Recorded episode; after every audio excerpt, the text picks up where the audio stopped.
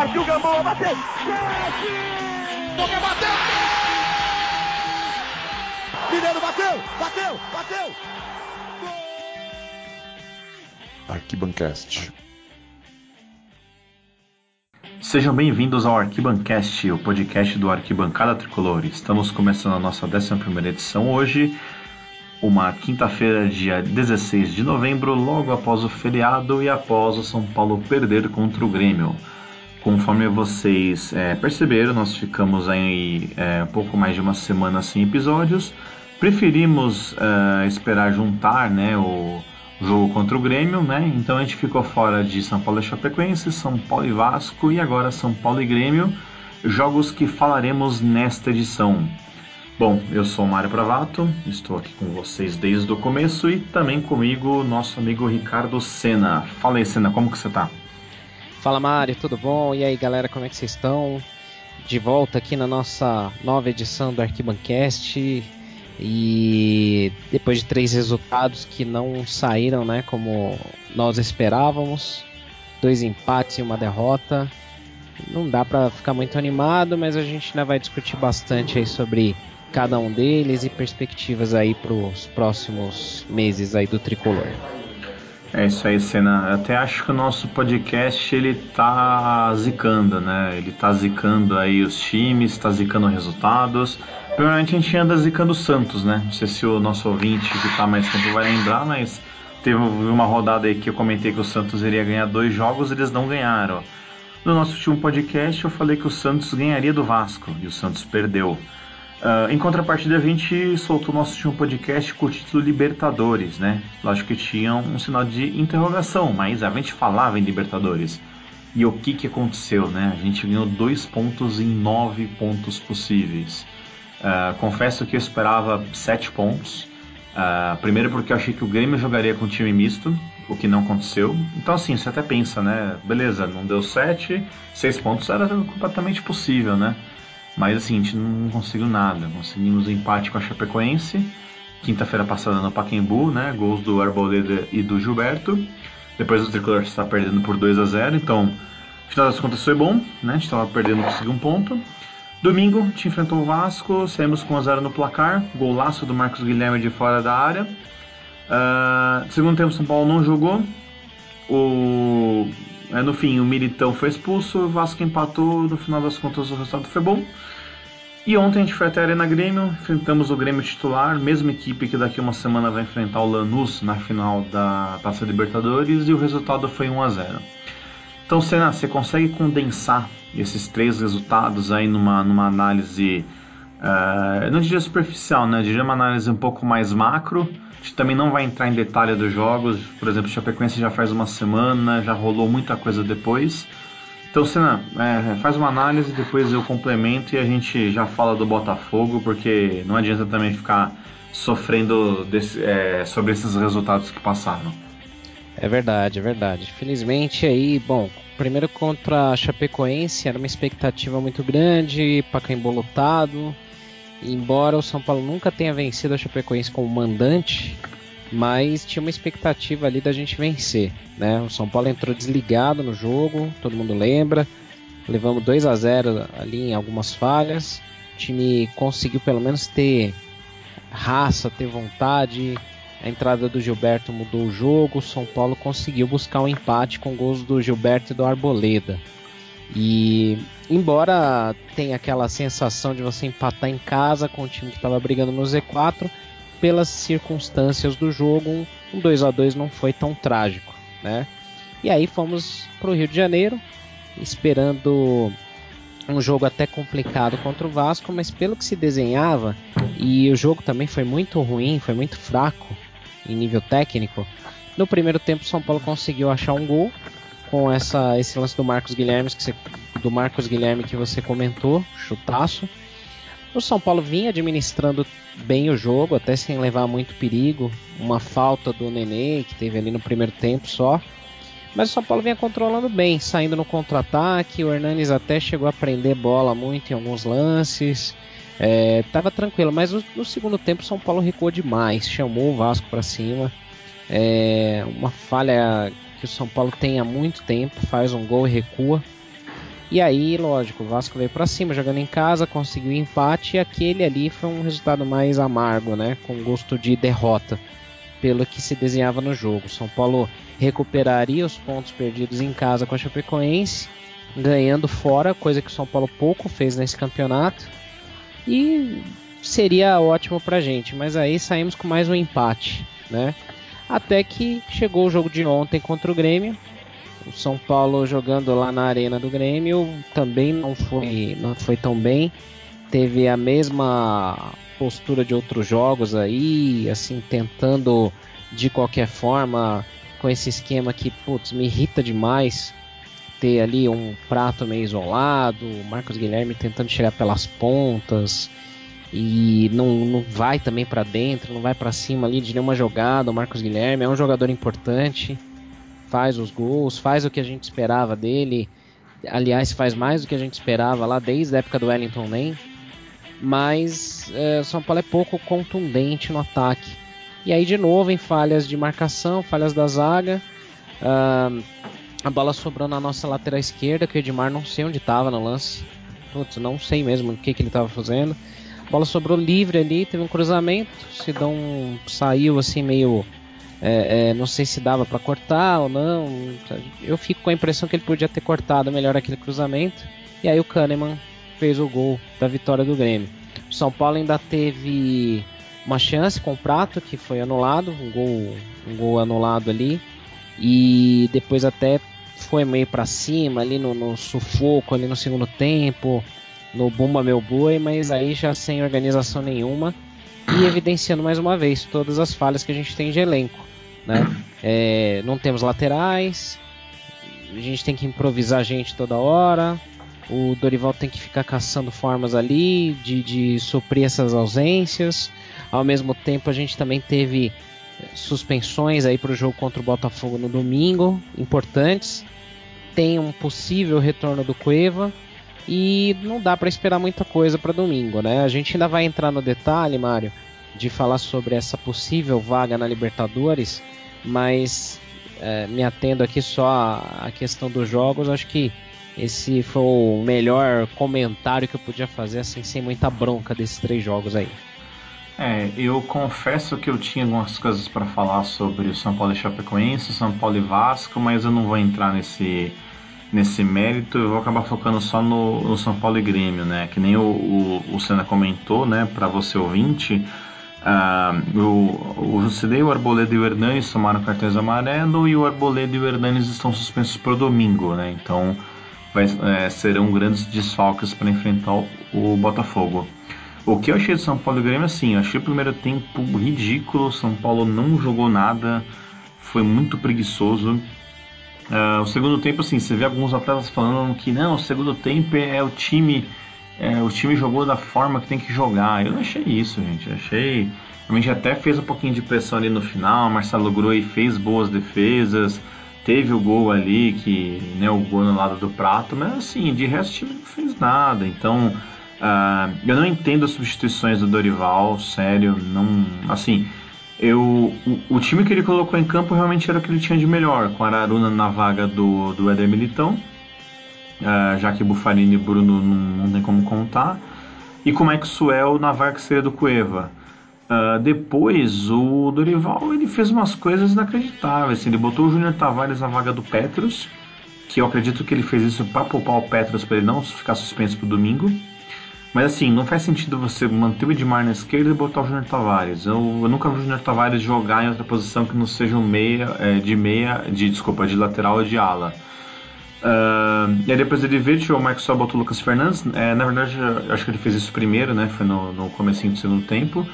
E por fim ele tirou o Araruna e botou o Gilberto. E aí o que, que ele fez? Ele tinha dois laterais em campo, né, esquerdos, que era o Edmar e o Junior Tavares. Uh, ele tinha o Lucas Fernandes fazendo a lateral direita, porque ele não tinha mais o Araruna ele não tinha mais o Petros. Então assim, você imagina, o moleque não tá bem nem na frente, você imagina o moleque lá atrás. E botou o Gilberto Prato e Bumba Meu Boi, que nem o Senna falou, né? Bola na área, seja o que Deus quiser, se der certo, empatou. No caso, não, é, não deu certo. Uh, até, até um ponto que eu levantei, né? Eu tava.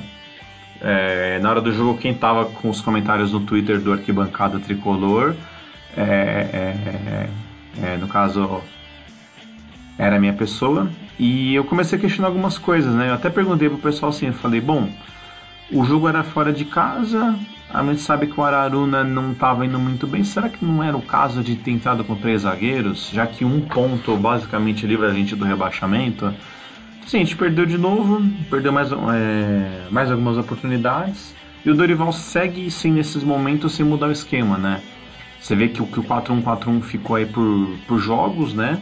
Depois, quando o negócio realmente ficou feio, o, o Dorival percebeu que não dava para você ficar ali com, com o meio aberto, então ele foi, tirou o Lucas Fernandes, botou o Jusilei, a gente ganhou aqueles três jogos, deu aquela respirada. Uh, e na hora que realmente precisava de algo a mais, o, é, o próprio Dorival quanto o time não, acabaram não fazendo, né? Então assim, essa seria a minha análise. Uh, o Grêmio com certeza jogou de freio de mão puxado, os caras não precisavam, fizeram o gol e seguraram. Importante para os caras agora as próximas duas quartas, o resto para os caras uh, que se dane. Uh, o campeonato acabou ontem, enfim, né? Um, um, dos piores dos últimos anos, se não o pior. Uh, e é isso, Senna. Não, sei lá, cara. Fiquei meio puto. Estou puto. não sei se domingo a gente vai ter algum sucesso. Tô achando que o Cueva não joga. Uh, pro pessoal que ainda não sabe, né? O Peru nessa madrugada se classificou para a Copa, então você imagina, hoje é feriado no Peru para os caras comemorarem. Então o Cueva deve estar tá lá, muito louco. Uh, se ele chegar, ele vai chegar. é, mas é verdade.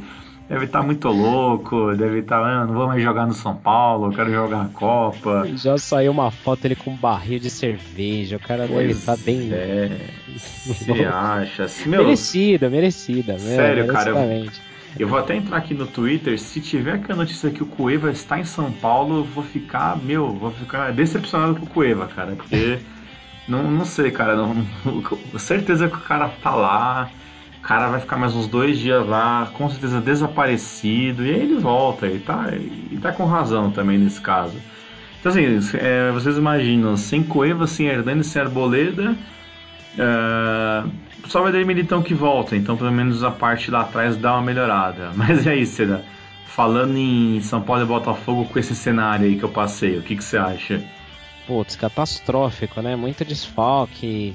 É, a gente sempre fala aqui, né? Do 1 ao 11, o São Paulo tem um elenco até, até aceitável, né? Agora basta sair uma peça que esse time se desmonta totalmente, né? E aí você vê, na zaga é, dificilmente ele vai pôr um Lugano, deve ser um Bruno Alves que, que joga ali no lugar do, no lugar do Arboleda. É, o Jusilei também, né? Tava suspenso, tá suspenso ou não? Não. É, não, o Jusilei não, ele é tomou amarelo. Isso, o Jusilei ele ainda, ele ainda não tinha tomado dois, ele tomou ontem um amarelo. Isso.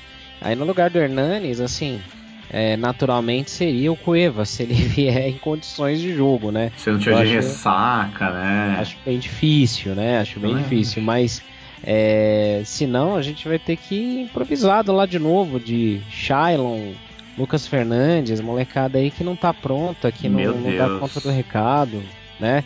É, a, gente, a gente tem falado aqui há algum tempo, não é perseguição, mas assim, não dá para depender de jogadores que não têm a mínima é, condição de é, atuar num campeonato de Série A do brasileiro porque ainda não estão prontos, ou porque não chamam a responsabilidade, se escondem, ou porque são muito jovens, né? E aí é um processo natural. Então isso vale também para quem fica o tempo inteiro falando, não, tem que pôr a base para jogar. Não é bem assim também, né? A gente vê que não funciona. Então, assim, contra o Botafogo vai ser bem osso aí, vai ser bem difícil. Domingo, 5 da tarde. Pacaembu. É, Pacaembu. Uh, a gente ainda não tem nenhuma informação sobre ingressos, assim, de quantidade de ingressos vendidos, sobre a procura. Tende a ser um pouco menor agora que o campeonato já está definido, mas ainda tem esse detalhe: o São Paulo ainda tem 2% pelo menos de chances de ir para uma Libertadores e matematicamente ele não está 100% livre do rebaixamento. Né? Então é um jogo para o São Paulo tentar, na medida do possível, fazer um ponto aí ou vencer. Né? Vamos ver o que, que acontece. É, pois é. A, né, a, nesse caso a gente está na décima. Na, na, décima não, desculpa, na 35 rodada do Campeonato Brasileiro, que vai acabar hoje. Uh, nesse momento, o São Paulo é 11 colocado, com 45 pontos, só que hoje joga Chapecoense. Se a Chapecoense vencer, o São Paulo cai para o 12 lugar. Uh, então, assim, precisa ficar ligeiro, porque o pessoal ali de baixo, né, o, o último, né, o último dos embaixados seria a Ponte com 39, com 9 pontos ainda por disputar. Então, a, a Ponte já jogou, então o São Paulo precisa dar um jeito logo aí, não sei se é quanto o Botafogo, estamos é nas próximas partidas, mas realmente precisa Uh, precisa dar esse gás aí logo, porque não pode chegar contra o Bahia 3 de dezembro, muito provavelmente no Pacaembu, dependendo de um empate. Sabe que time grande que chega na última rodada cai. Então precisa ficar ligeiro, precisa acabar logo. Se realmente os caras querem entrar aí de férias moral, não quer mais jogar, então mata logo agora domingo ou reza aí pra Ponte, Esporte, é, apesar que o Esporte joga hoje, mas por exemplo, a Ponte, até mesmo o Esporte, reza pra Ponte Esporte perdendo seus jogos, porque a Havaí e Atlético Goianense já não, já não incomodam mais ninguém. Então é o único jeito. Então, uh, não sei o que o Dorival vai fazer. Uh, se eu fosse o Dorival domingo, uh, acredito que Bruno Alves, porque é o cara que mais jogou, né? O Aderlan jogou minutos e o Lugano nem jogou, até hoje com o Dorival. Uh, na vaga do Hernanes, aí que é o grande ponto. Se o Cueva é, é, voltar e for jogar, eu iria de Cueva ali, manteria o Marcos Guilherme, manteria o Maxwell, jogaria com Cueva de meia, né, com dois volantes atrás dele de realmente de contenção, tanto o Petros quanto o Jusilei. A gente vê que algumas pessoas desenham o meio de campo do São Paulo com o Petros de primeiro volante e o Jusilei e o Hernandes mais à frente. Ou até mesmo ao contrário, desculpa, o Jusilei de primeiro volante, o Petros e o Hernandes ali na frente. No caso, teria que fazer o contrário, né? Você, fazia, você faria um triângulo invertido. As bases com o Jusilei e Petros e deixa o Coeva ali livre para ele armar. Então você tem um 4-2-3-1 uh, realmente mais efetivo, que você tem um meia e você tem dois atacantes para fazerem a ponta. Agora, se não tiver Cueva, complicou porque eu não sei se Lucas Fernandes, Shailon dariam conta do, do recado. O pessoal na internet fala muito no, no Tomás, que o Tomás faz tempo que não joga. Eu acho que a última vez que ele entrou foi contra o Fluminense. Uh, realmente não lembro a última vez que ele entrou. Ele perdeu muito espaço. Assim, tá praticamente perdido da temporada mesmo, já não tem mais muito o que lutar. Mas é um teste. O Tomás, vai que o cara não joga bem. É uma, é uma ideia até mesmo pro próximo ano. Então assim, a gente vai descobrir isso muito provavelmente entre amanhã, talvez começo de sábado, porque o jogo já é domingo, né? Uh, cena, a gente tá com muito boato, né? Nesses dias aí, né? O, a, a mídia ainda nem esperou o São Paulo confirmar o, o não rebaixamento. Os caras já estão enfiando todo mundo no, no São Paulo. Então, só para o nosso ouvinte se posicionar, a gente já nos últimos dias é, se falou no lateral William do Wolfsburg, ex-Inter se fala no goleiro Jean do Bahia, que é um goleiro que até bate falta. Uh, vem um boato de Curitiba, que não está ainda muito disseminado aqui em São Paulo, do goleiro Wilson. E, e, ontem pintou um boato lá da Fox Sports do, do Gabigol é, voltar por empréstimo. Então, assim, que a gente já falou, até o final da temporada vai vir um monte de 100 boatos, com certeza dois serão verídicos. Uh, o que, que você vê aí desses nomes? O que, que você acha? Se você pudesse, sei lá, uh, transformar algum boato em realidade, qual deles que você faria? Putz, difícil, hein, cara? Sinceramente, sinceramente, é. Olha, te diria que assim, espero queimar a língua, mas todos são reforços nota 5 também, viu? O Gabigol, que tem um pouquinho mais de qualidade, é um mala do, do tamanho do Lucas Lima também, que falaram aí algum tempo atrás. É um cara que eu não queria nem que passasse na porta do Morumbi cara mala, mascarado, foi lá pra Itália se achando pra caramba, não jogou nada, não teve chance também. É porque por conta do, do comportamento, aí foi para Portugal, já tá querendo sair. Puta desagregador de elenco, não merecia nem vestir essa camisa do São Paulo não. É, goleiros, assim, confesso que o, o do Curitiba não acompanhei muito. O Jean também é um cara muito jovem. Não sei se seria aquele cara para chegar e resolver é, pegar a titularidade do Sidão. Então São Paulo teria que, assim, se fosse contratar um goleiro, tem que sair com um cara que, que chegue para ser titular, vista a camisa, sem sombra de dúvida nenhuma. Se não, deixa o Sidão mais um tempo aí até aparecer alguém, né? E para os outros nomes aí que falaram bastante, tudo, teve o Rafinha lá do Bayern de Munique, lateral, que chegaram a comentar. Também falaram muito essa semana do de novo, já tinham falado do Zeca, do Santos, mas falaram também do Vitor Ferraz, que teria sido uma indicação do Dorival. É, as nossas laterais estão. Então, assim, cenário de morte horrível, né? Terrível. Não tem. Se juntar todos os laterais do São Paulo, não dá um. E aí o São Paulo vai lá e agora fecha com o Edmar com o Cruzeiro aí por apenas 400 mil mensais, né? Ou se foi 400 mil passes, não, não foi, é, foi, o passe. Na verdade, o passe, passe do, do Edmar estava em 700 mil. O Cruzeiro deu um descontinho ali de 300, esperando que o São Paulo fosse dar um desconto no Hudson. Meu e Deus. aí nessa brincadeira o São Paulo não deu desconto no Hudson e os, e os cruzeirenses estão putos da vida com o São Paulo. É.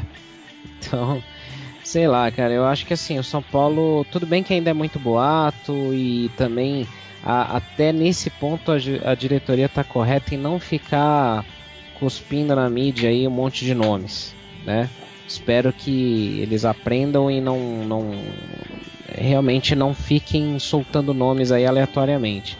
Mas eu não tô sentindo muita firmeza aí que vai vir algum nome bombástico, né? E a gente tem ainda aí essa esse cenário que a gente vai perder o Hernanes no meio do ano, porque ele volta, dificilmente ele vai ficar. Uh, se pintar uma proposta para o Cueva também, dificilmente o São Paulo vai segurar, porque agora ele vai ficar valorizado com Copa do Mundo. E a gente tem aí poucas, assim, poucas possibilidades. O único nome que me agrada dos que eu ouvi como boato seria o Ralph como volante aí que alguém comentou que ele está encerrando o contrato e tal. Acho que seria uma boa. Não sei como ele está hoje fisicamente, mas seria um bom nome. Já há um tempo São Paulo tenta, né? Ele. E outro nome que pintou aí também, que falaram bastante por, por ter encerrado o contrato, e que eu acho que com, seria uma boa composição para o elenco, uma reserva do prato, até para jogar junto, é o Boi Bandido, o Aloísio, né? Agora não sei, sei. É, vamos ter que esperar mais um pouco aí essas, essas sessões boatarias, né? É, inclusive a gente tem soltado no nosso site, no, no arquitricolor.com, todos esses boatos, né? Mas assim, diferente de outros canais, é, a gente, é, é, no caso, não é a arquibancada que está criando boato. A gente vai lá, a gente busca essa informação na internet, a gente pega quem soltou e a gente menciona na, é, no nosso site. Então, todos esses boatos vocês vão ver que tem o, o, dono. Então, se o Gabigol não der certo, não é culpa nossa. A gente só está realmente divulgando uma informação que foi passada por um cara da Fox Sports. Então, é realmente dica aí para o pessoal poder analisar. E a gente está deixando bem claro: boato. Em nenhum momento ali tem nome de Leco, de Pinote confirmando. Então, assim, a gente sabe que todo ano é isso. Uh, quem não lembra aqui, né, quem tem mais idade, que nem eu, sendo mais de 30, é, os caras botavam Viola, Edmundo, Romário, todo mundo que você puder imaginar de rival sempre colocavam no São Paulo e nunca dava certo, né? Então, o torcedor precisa ficar ligeiro, é, pode especular, pode brincar de montar time, montar elenco, mas realmente ainda é boato. Uh, eu não queria entrar muito nesse assunto de montagem do elenco, eu quero deixar isso para a gente fazer o, o principal, é, principal ponto do nosso podcast na semana do dia 11 de dezembro, porque uma semana antes é, o campeonato já vai ter acabado, a gente vai fazer lá um resumão do Brasileirão. Eu acho que na semana do dia 11 a gente pode falar sobre montagem do elenco, porque ali a gente já vai saber se o Dorival fica, a gente vai saber, uh, com certeza já vão ter alguns nomes já garantidos ou com uma especulação mais forte. Então eu acho que é, é mais bacana até para o nosso ouvinte. Se a gente também entrar muito em boato aqui, vai ser muito a gente vai devagar muita informação e, não vai prestar também. Uh, o Corinthians foi campeão, né, Senê, agora? Cara, que terrível, né? Putz, mais um ano, né? Que a gente fica aí também só acompanhando festa dos outros, né? E tá virando frequente. A gente até postou hoje uma, um artigo lá, mais desabafo, né? Falando um pouco sobre isso que a gente está se acostumando com essa mediocridade, né? E o filme se, re... o filme se repete a todo ano. E aí com isso a, a coisa fica meio Ah, repetitiva, né? Todo ano, como a isso. gente falou na última edição, São Paulo começa a copinha, né? Vou, vou começar já aí na- nos júniores, né? Ah, a gente começa a copinha, vai lá, goleia todo mundo, tudo quanto é time de bêbado. Chega num time grande, perde, dança. mí. Aí vai pro Paulistão, onde Ah, deveria dar chance pra molecada, pra fulano. alguém da base, pra formar um time com mais opções. Não faz, entra com o time titular principal, vai lá também, faz uma primeira fase detonando todo mundo, goleia time de interior, vai no primeiro mata-mata, derruba algum time aí que tenha sido destaque do interior. Chega na semifinal, perde, independente de quem seja, perde, porque desde 2003 não chega na final. É, 12 anos já sem ganhar o Paulista. Aí vai para a Copa do Brasil. É, eu até fazendo uma correção do texto que eu pus no site. É, eu falei que a gente perde para o primeiro time grande que a gente pega na Copa do Brasil. Pelo contrário, Nem sempre, Das- né? é, todas as últimas edições da Copa do Brasil, tirando o ano passado contra o Cruzeiro, né? Nesse E- ano, no caso, né? Desculpa, é, esse- esse ano. Exatamente, tirando esse ano contra o Cruzeiro e contra o Santos em 2015, né? Se não me engano, Eu acho que foi. o São Paulo só perdeu para time menor. Perdeu para o Havaí, em- foi eliminado pelo Havaí em 2011, Curitiba 2012, pro Bragantino que estava na Série C em 2014 Bragantino. e pro Juventude em 2016. Nossa, é verdade. Juventude. Pois é, fora Meu no Paulista lá Deus. com Penapolense, né? Então assim, olha, olha o naipe que o São Paulo tá, olha a coleção de fracassos que o São Paulo acumula. E e aí no Brasileiro também, onde a gente mandava muito bem, a gente briga da metade para baixo na tabela. Isso quando não briga contra o Z4. E a gente tirando ali 2014 que foi vice e 2015 onde o São Paulo fez tudo para não ir para Libertadores, mas todo mundo quis que o São Paulo entrasse. O São Paulo ainda pegou um quarto lugar. É, o São Paulo é medíocre. O São Paulo desde 2009 a gente também tem uma imagem saindo no nosso Facebook. É, desde 2009 o São Paulo tem um título. E eu tô com ela aberta aqui, ela é absurdo. É, então, é a mesma imagem, né, que a gente tá falando. Ó, o São Paulo, ó, só para falar rapidamente, de 2009 para cá, o São Paulo ganhou só a Sul-Americana em 2012. No mesmo período, o Palmeiras ganhou duas Copas do Brasil e um Brasileiro. Palmeiras, que em crise. Isso que foi rebaixado em 2012, mesmo ganhando a Copa do Brasil, e em 2013 ganhou a Série B.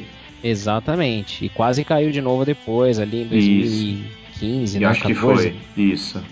É, o Santos ganhou quatro, cinco paulistas, uma Copa do Brasil e uma Libertadores no, meio- no mesmo período, né? E o Corinthians ganhou é, dois, três, Três três, paulistas, uma Recopa, uma Copa do Brasil, três brasileiros, uma Libertadores e um Mundial. Então assim, é, é que nem o Stranger Things, né? O mundo invertido. Inverteram as coisas, né? O São Paulo que passou a ser eles, né? Mas olha como que a gente decaiu, como uma gestão podre, é, assim, destruidora acabou com São Paulo em 10 anos. Há 10 anos atrás a gente estava comemorando o pentacampeonato brasileiro, cara. E em 10 anos o São Paulo deixou de ser referência, clube modelo, clube pioneiro em marketing, ações, clube que tinha, assim, continua tendo, né, casa própria, mas se vangloriava de tudo.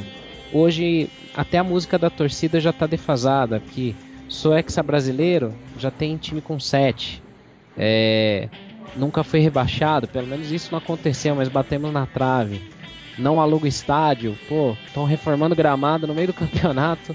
É porque vai ter show também, mas vão reformar o gramado no meio do campeonato e a gente tem que alugar o Pacaembu.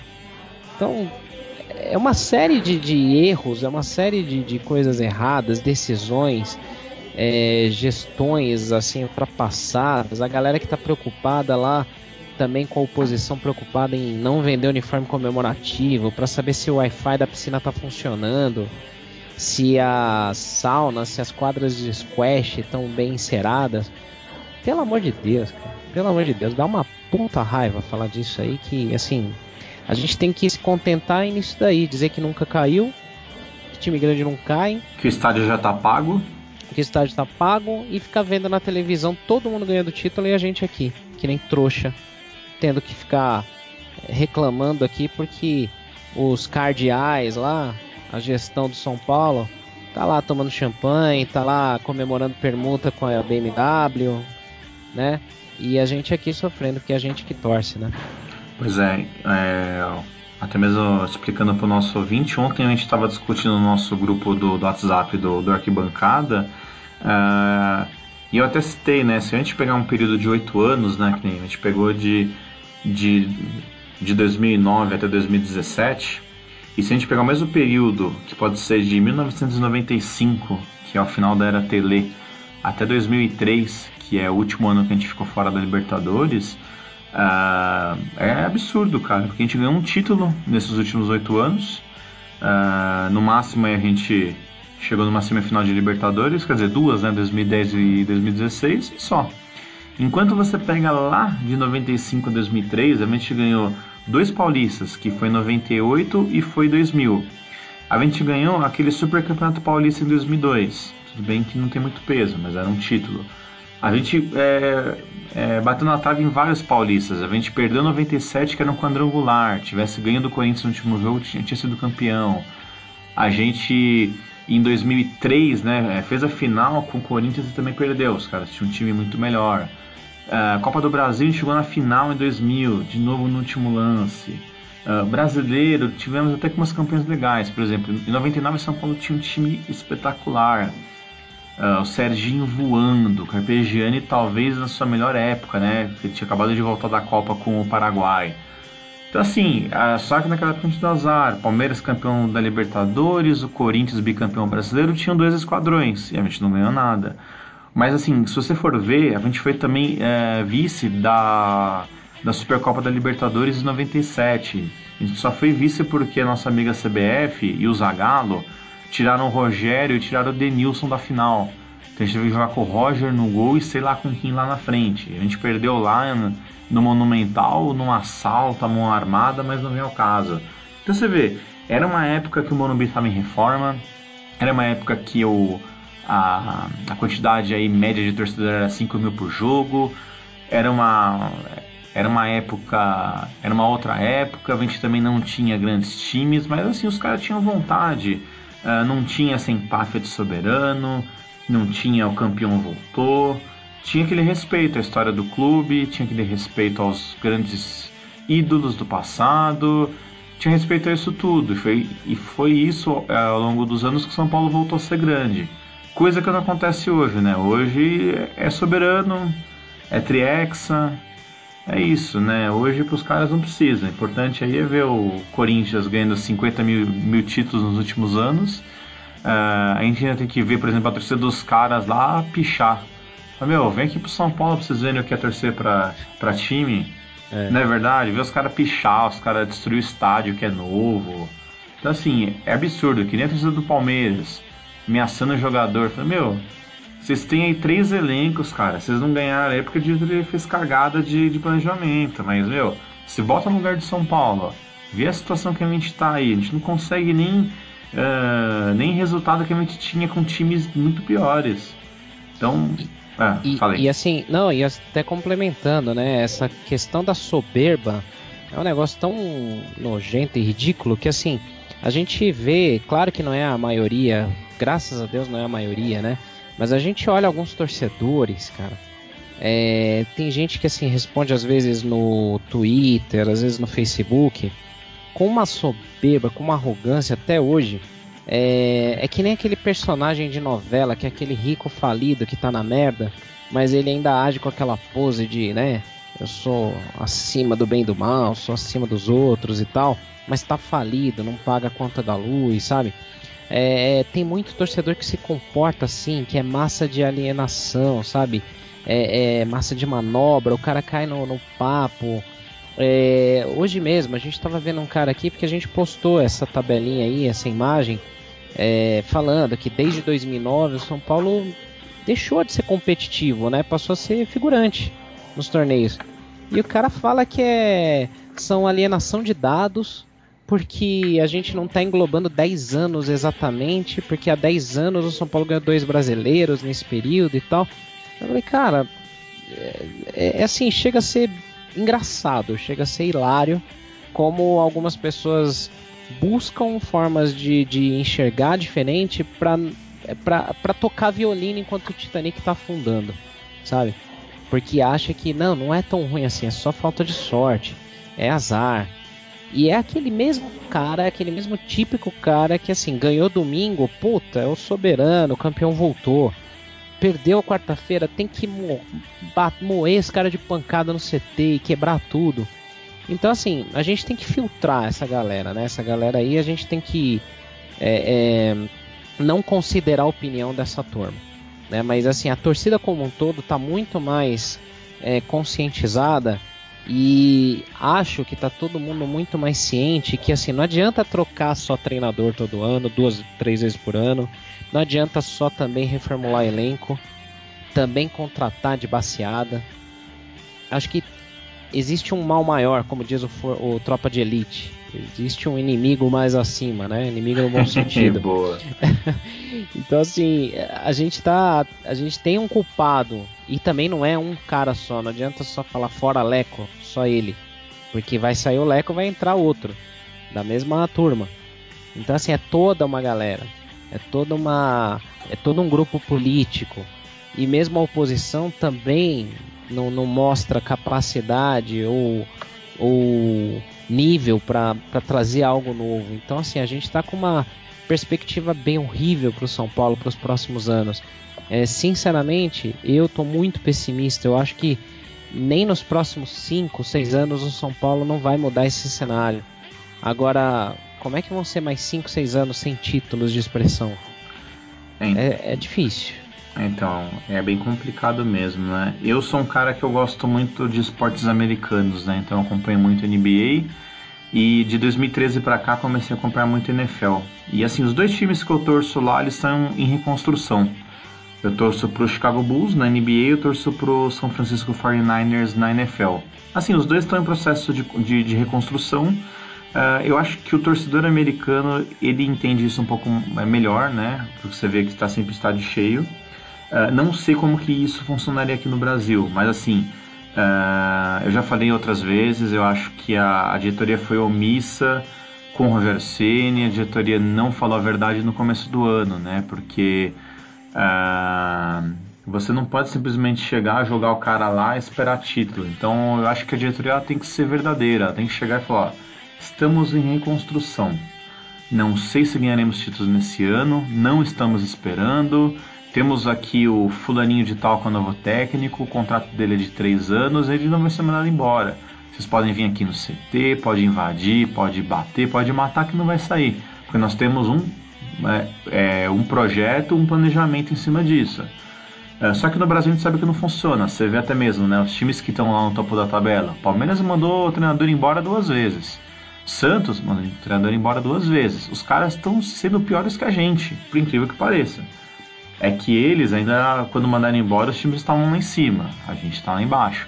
Você viu o Internacional de Porto Alegre, que se vendia como campeão de tudo, não vai conseguir ganhar a Série B.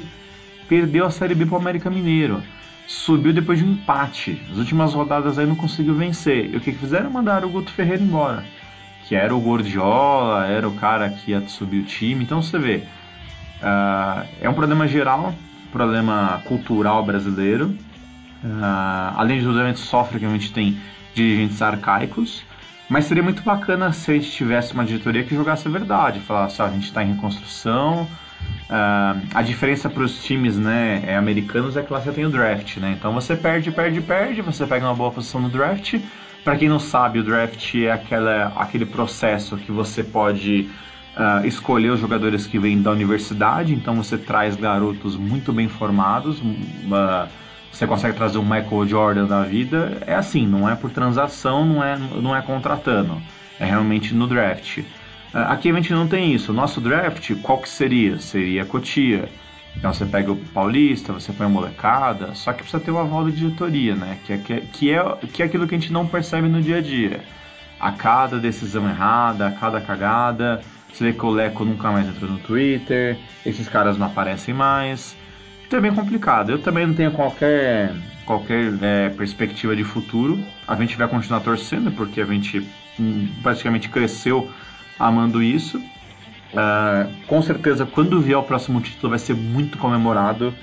Pode ser o Paulista, pode ser o que for, porque a gente está precisando, né? Então, assim, se tiver alguém da diretoria, da comissão técnica, jogador que esteja ouvindo isso, assim, o, o que a gente quer é dedicação, é planejamento. A gente quer que o Campeonato Paulista, que o time abraça como se fosse final de Copa do Mundo. É, é só isso. É, ser eliminado, perder uma competição, mas jogando de cabeça em pé, jogando para cima, sendo honesto né, na proposta de jogo, é, é diferente do que, é, do que acontecer isso você sendo covarde. É, porque assim, não, não, não é. A gente sabe, assim, na, na, febre do momento, no calor do momento, a gente xinga de tudo quanto é nome, a gente fala um monte de coisa. Não nas nossas postagens, né? Que a gente tenta manter a cabeça mais, mais fria, né? Mas como torcedor, a gente fica puto da vida, xinga, fala um monte, né? Mas assim, a gente sabe que tem gente lá que, pô, também quer fazer dar certo. Tem gente honesta também lá dentro do São Paulo, né? É, em, em, nenhum setor, em nada no mundo, você tem 100% de gente safada e pilantra ou gente 100% idônea e honesta. Isso nunca vai ter, né? Então tem algumas pessoas ali que são competentes. O problema é o, o, o formato que o São Paulo é hoje, o formato político, o formato administrativo é falido, não, não funciona. São Paulo, a gente já cansou de falar aqui, são Paulo é um clube que movimenta milhões de, em dinheiro, milhões de dólares, reais em dinheiro, milhões de torcedores, negócios, contratos e tudo isso, só que ele é gerido como um clube de bairro, onde 240 conselheiros escolhem o que, que vai ser do time. E ali, 240 conselheiros que nem todos são São Paulinos. Aí o pior de tudo ainda, né? Então eu, você, Mário, você que está ouvindo aí, é, tem gente, tem algum representante lá dentro também que quer mudar isso lá dentro, só que não consegue, porque é um feudo. Então, enquanto esse feudo existir, muito pouco vai mudar. O São Paulo vai continuar sendo um clube comandado por aristocratas ou pessoas de um bairro rico que acham que sabem de tudo. É, então, você, como o Mário falou, você que é diretor, você que é gestor, conselheiro, sócio do São Paulo, é, é você que tem que mudar. A gente não vai conseguir fazer muita coisa daqui de fora. Então você tem que saber em quem que você vota, quem que você vai pôr lá dentro, é, como é que você vai mudar estatuto, como é que você vai mudar a forma de gestão desse clube, porque a gente parou no tempo. O São Paulo, ele, até se você comparar estatutos do São Paulo com do Palmeiras, com do Corinthians, do Santos, a gente está atrasado, a gente está defasado. O São Paulo o Rogério mesmo falou isso uma vez em campo. O São Paulo parou no tempo. Então o que, que precisa para mudar? Cair para uma segunda divisão? Para alguém se tocar e falar, putz, é mesmo, estava errado. É isso que vai ter que acontecer? Eu espero que não. Só que assim, a gente. Eu estava falando com alguns amigos hoje de manhã, né? É, alguns até comentaram, falaram, poxa, antes a gente ia pro jogo do São Paulo, São Paulo perdia, a gente ficava puto, né? Hoje a gente ainda fica puto, mas a gente já tá mais conformado que a gente está se acostumando com isso e está errado. Então a gente pede, não deixe isso acontecer, porque senão a gente vai virar um clube mediano que só participa, é, com todo respeito aos torcedores, mas assim, como o Atlético Mineiro foi durante muitos anos até ganhar a Libertadores. Um time que estava lá, beleza, jogava, disputava, mas não ganhava, também tudo bem. E a gente não pode se acomodar com isso, né? Isso que é foda. A melhor definição do que o São Paulo está virando e o que ele vai virar foi dada pelo Sombra no estádio 97 daquele dia que a, que a torcida foi lá no CT. O Sombra ele falou assim: o São Paulo está virando o Botafogo com torcida. Eu acho que assim foi a melhor definição, porque sabe o Botafogo não tem torcida no Rio, né? O quarto time lá. A gente tem a terceira maior torcida do Brasil, mas assim, dentro de campo e fora de campo é Botafogo. O nosso amigo Dario Campos, né, que às vezes ele escreve por arquibancada, a gente até precisa no em dezembro fazer um podcast com ele, que ele tem muita história, vai ser sem brincadeira umas 10 horas aqui gravando. ele tem chamado São Paulo de Luzinha como que é Luzinha da Vila Luzinha da Praça. Luzinha da Praça. E é verdade, a gente tá virando a portuguesa, gente, porque é só cagada, é só besteira, é só vexame, é só coisa feia. Então, assim, complicado. Uh, esse assunto não morre aqui, a gente com certeza vai falar dele depois no final do ano. A gente pretende fazer uma retrospectiva de como foi 2017. Uh, a gente vai falar também de montagem de elenco, então assim, a gente vai voltar nesse assunto muito ainda. A gente vai falar muito que também a gente não precisa entrar no, nos detalhes aqui hoje. Uh, a gente já está com o tempo estourado, Cena. Só pro nosso ouvinte ficar ligado, a gente tem agora no domingo São Paulo e Botafogo no Pacaembu às 17 horas. Depois rodada na, no outro domingo contra o Curitiba em Curitiba, também às 17 e o fechamento do campeonato do dia 3 de dezembro, por enquanto no Pacaembu. O Morumbi só se der certo a troca do gramado, que eu acho bem pouco provável. Então, basicamente precisa de um ponto nesses três jogos, ou o que é mais fácil, torcer para Esporte e Ponte Preta perderem, né? Que está na atual fase de São Paulo, é melhor torcer contra os outros do que esperar algo a favor. Uh, então a gente volta semana que vem, a gente fala sobre o São Paulo e o Botafogo, né? a gente fala como foi, a gente fala sobre o São Paulo e Curitiba que vai ser, e fala das notícias e segue divagando aqui sobre boato, sobre diretoria, que infelizmente vai ser o, a letra do, do, dos próximos episódios. Uh, considerações finais. Olha, é, resta torcer aí para que o São Paulo consiga mais uma vitória para ficar tranquilo, né? É, que seja nesse domingo para a gente poder ter mais tranquilidade e o pessoal lá conseguir planejar melhor aí o próximo ano, né? E bom, do time eu não espero mais nada, né? Só queria deixar mesmo aqui um com mensagem final um agradecimento a todo mundo que acompanha, como sempre, pessoal que escuta o nosso Arquibancast. A gente vai disponibilizar o Arquibancast também no YouTube para ficar mais fácil. Algumas pessoas que já têm mais familiaridade com o YouTube. Então a gente vai colocar os episódios todos lá.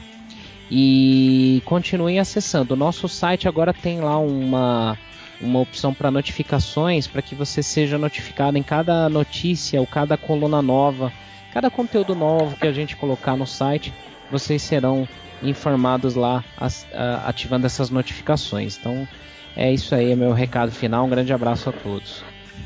É isso aí, galera. Então sigam os nossos canais, vocês acessam todos eles pelo arquitricolor.com. Como o Sena falou, assinem né, o sino de, de notificação.